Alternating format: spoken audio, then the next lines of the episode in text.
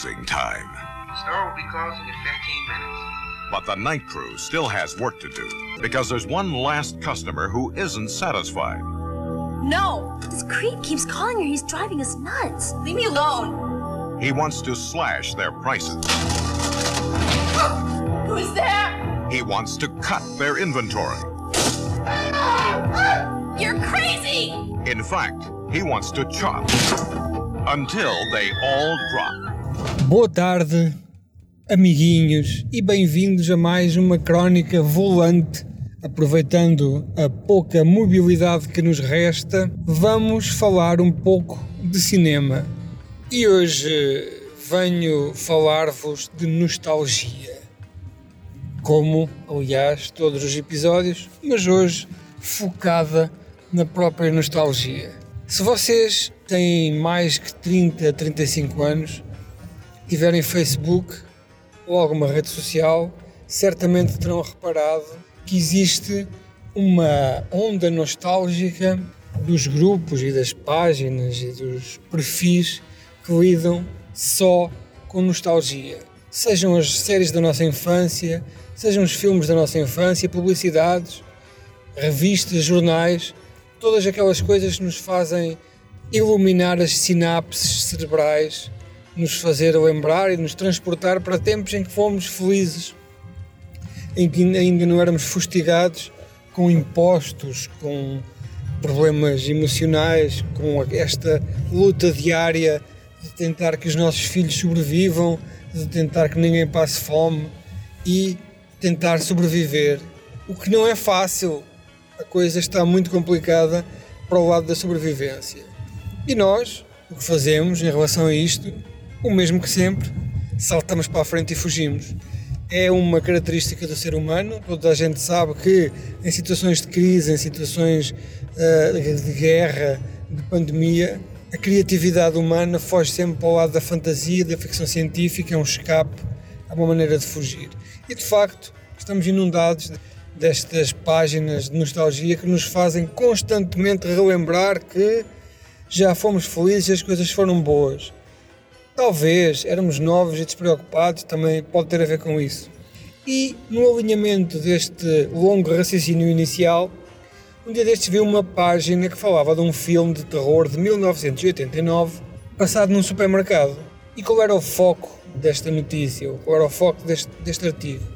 Era que existiam, atenção, estamos a falar de uma página americana, Estados Unidos da América, existia naquele supermercado um imaginário dos anos 80 daquilo que eram os produtos que os americanos consumiam e então muita gente estava a ver aquele filme só porque eram relembrados dos produtos da sua infância. Eu olhei para aquilo e pensei, hum, um slasher de 1989. E lá vou eu. Nunca tinha ouvido falar, não me lembro sequer de o ver no videoclube, não me lembro dele no circuito cinema e eu era daquelas pessoas, daqueles nerds passava a vida colado nas listagens cinematográficas, colado nas estreias, colado nos clubes de vídeo, colado nos catálogos das editoras e de facto ou eu estou a ficar lentamente senil ou de facto aquele filme não fazia parte da nossa realidade no início dos anos 90, vai, imagina um filme de 89 só estreasse por cá em 90, 91. Intruder é um filme passado inteiramente no supermercado durante uma noite. Ao fechar do turno, faltando talvez uma hora, meia hora para fechar, talvez menos, já estão a anunciar: atenção, estimados clientes, informamos que façam as suas compras finais, pois o supermercado irá fechar. Um cliente chega-se à caixa para pagar e arma uma quase pancadaria com a miúda da caixa. O que é que está aqui a acontecer? É um ex-namorado que nunca se curou totalmente nem parcialmente de uma quebra de relação há um ano. Causa ali uma grande chatice. Drama número 1, um, porrada, aparecem os, as pessoas que trabalham no armazém, os donos do supermercado, ali 10 ou 11 pessoas, uma grande luta, porque o rapaz, de facto, além de ser um drogado bêbado, vestir-se de cabedal virar de rock e ter todas aquelas uh, características não recomendáveis de um teenager de 1989, era também violento e queria bater na rapariga, porque, como todos sabemos, a melhor maneira de reatar uma relação de um ano em que a nossa namorada nos deixou é chegar a um supermercado ou ao seu local de trabalho e dar-lhe porrada. Resulta sempre. Então, metem o rapaz na rua e acaba o drama número 1. Um. Toda a gente fica sentado, a relaxar, a fumar o seu cigarro. Ui, que noite complicada. E eis que, drama número 2, os donos do supermercado, dois sócios, anunciam que a partir do mês que vem o supermercado irá fechar. Toda a gente irá receber os seus bónus, mas preparem-se para arranjar um novo emprego. E os nossos amigos lá vão então filosofar acerca da sua nova condição de desempregados. Teenagers, já se está a perceber o que é que vai acontecer, será para matar um a um até sobrar só a Final Girl. Então começa o segundo ato, que aos 30 minutos certinhos, não é? Porque isto é um filme muito matemático, começa a matar toda a gente um por um. Mortes fantásticas, um gore muito bonito, um, ehm, efeitos especiais muito competentes, mortes de antologia. E eis que no fim de estar toda a gente quase morta, chega a altura de revelar o vilão e a sobrevivente, obviamente a nossa Final Girl, e o filme acaba, não quero aqui entrar em spoilers, porque de facto o filme, não sendo de extrema qualidade, nem nada que se pareça, eu diria mesmo, estando no outro extremo da extrema qualidade, na ponta mais castanha do espectro, eu diria que ainda assim existe ali um mistério para resolver. Quem é o assassino? Será aquele bandido que no início quis bater à sua ex-namorada? Ou será outra pessoa de que não estamos nada à espera? É estranho, não é? Porque já todos morreram. Não será de certeza um, uma pessoa que trabalha no supermercado. Ou será? Isto fica para ver. Entretanto, vamos ver a ficha técnica do filme. Os atores são Sam Raimi, What e o seu irmão. O quê? Bruce Campbell. Bruce Campbell? Então, mas o que é que se passa aqui? Bom, de facto, o realizador deste filme aproveitou os seus contactos para fazer um filme de terror.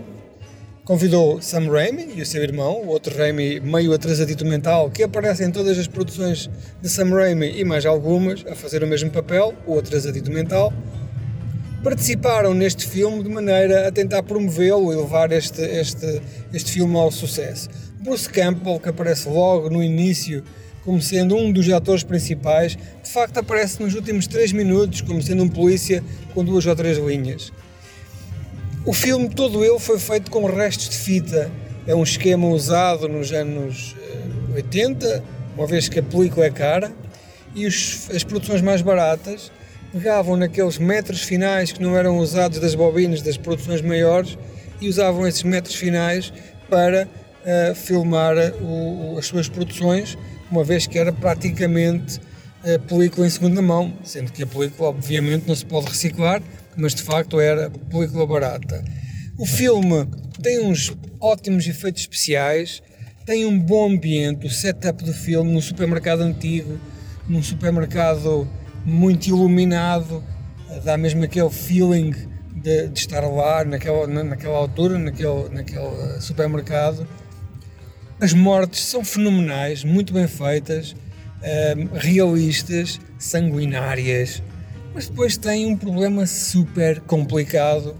Os atores são muito maus, são terríveis, são péssimos, são. É, é, é eles, eles, a falar parece que nos estão a serrar o cérebro com uma serrilha daquelas de, de, de metal. Os diálogos são muito maus, é o chamado cheesy, é o requeijão, é um tipo de conversa poderia ter sido um bot de inteligência artificial a sacar de outros filmes para fazer aquele filme.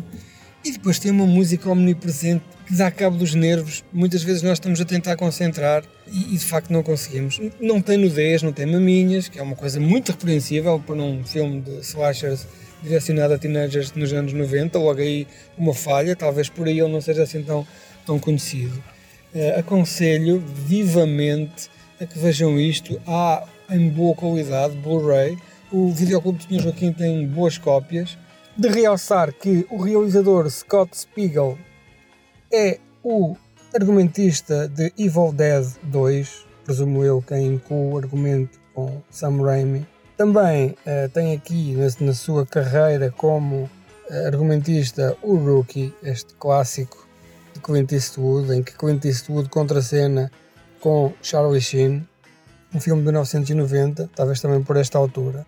É um ator que entra em muito filme, presumo eu, como secundário ou como, ou como só como extra. E na sua carreira de realização tem também clássicos como nenhum, nenhum clássico. Tem este aqui, que estamos a falar agora, tem o Hostel, parte 3, que ninguém viu, e terá também o uh, From Dusk Till Dawn 2, Texas Blood Money, que eu vi e me envergonho um bocadinho. I'm just crazy about this store. Intruder.